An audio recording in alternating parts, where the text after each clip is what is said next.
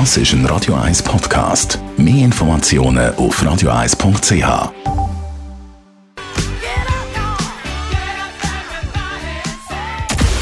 Radio 1 Anti-Aging Lifestyle Academy. Präsentiert von Preta Botte, Ihre Experte für Beauty und Anti-Aging-Medizin in Horge, Talwil und Zürich-Rennweg. pretabotte.ch Rosatia dürfte den meisten ein Begriff sein, die geröteten Stellen im Gesicht, die aber seltsamerweise mit zunehmendem Alter auch vermehrt auftauchen. Über das möchte ich gerne mit unserer Anti-Aging-Expertin, Frau Dr. Zepter, reden. Äh, Frau Dr. Zepter, äh, man sagt Rosatia, nicht Rosacea. Rosatia ist korrekt, ganz genau. Ich meine, kein Drama, wenn man es anders betont, aber Rosatia stimmt. Und im Volksmund halt auch bekannt als Kuperrose, vor allem dann, wenn man das spätere Stadium meint. Und die Veranlagung dazu trägt man eigentlich sein Leben lang mit sich rum. Sie bricht aber meistens so erst nach dem 20., oft erst nach dem 30. Lebensjahr aus. Ich habe es eingangs erwähnt, ich habe das Gefühl, bei älteren Menschen sieht man es häufiger. Meine ich das nur? Nein, nein, das ist tatsächlich so. Es fängt dann an mit erstmal Rötungen, die auch wieder weggehen, dann aber zunehmend bleiben und nach den Rötungen kommen dann die erweiterten Äderchen. Und am Schluss hat man dann eben auch diese vergröberte Haut, die einfach anders aussieht, zum Teil auch kleine Pickel.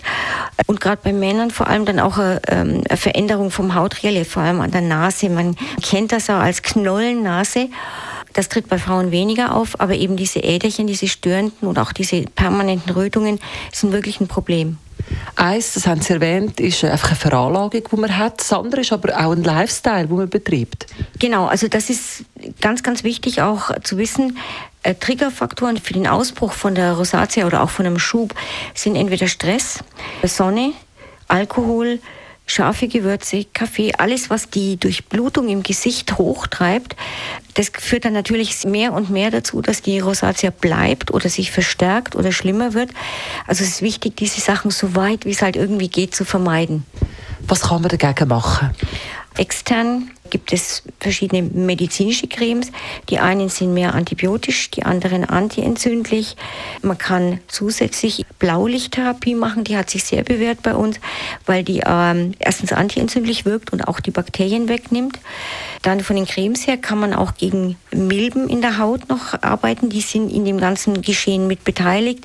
Dann hat es immer mal wieder auch Versuche gegeben, die Blutgefäße direkt wieder eng zu stellen. Es ist eine Creme auf dem Markt, die das macht. Von der möchte ich aber unbedingt abraten, aus Versuchen an mir selber und auch an meinen Patienten.